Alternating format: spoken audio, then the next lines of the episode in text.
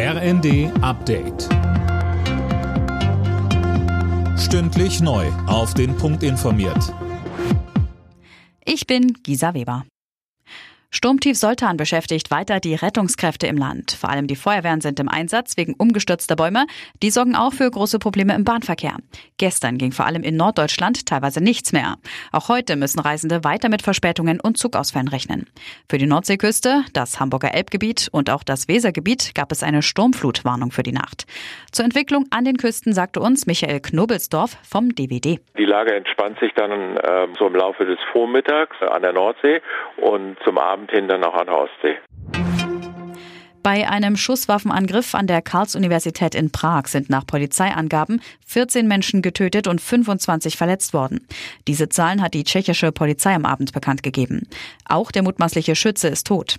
Der 24-Jährige wurde von der Polizei bereits gesucht. Die Ermittler gehen davon aus, dass er vor der Tat bereits seinen Vater getötet hat.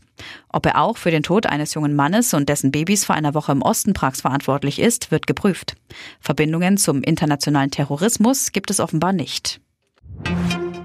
Knapp neun Millionen Menschen in Deutschland haben kurz vor Weihnachten mit einer Atemwegserkrankung zu kämpfen. Das berichtet das Robert Koch Institut. Mehr von Tom Husse. Die Zahlen beziehen sich auf den Krankenstand der vergangenen Woche. In der Woche davor waren es noch eine Million weniger. Besonders groß ist das Plus bei Schulkindern und jungen Erwachsenen. Neben Corona und Grippe gibt es auch besonders viele RS-Virusfälle, heißt es vom RKI. Die Hausärzte hatten zuletzt Alarm geschlagen. Viele Praxen seien wegen der aktuellen Krankheitswelle gerade überlastet. Für Januar hat Gesundheitsminister Lauterbach einen Krisengipfel angekündigt. Das deutsche Drama Das Lehrerzimmer ist im Rennen um den Oscar für den besten internationalen Film in die engere Auswahl gekommen.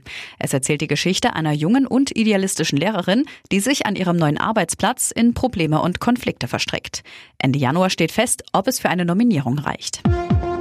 Alle Nachrichten auf rnd.de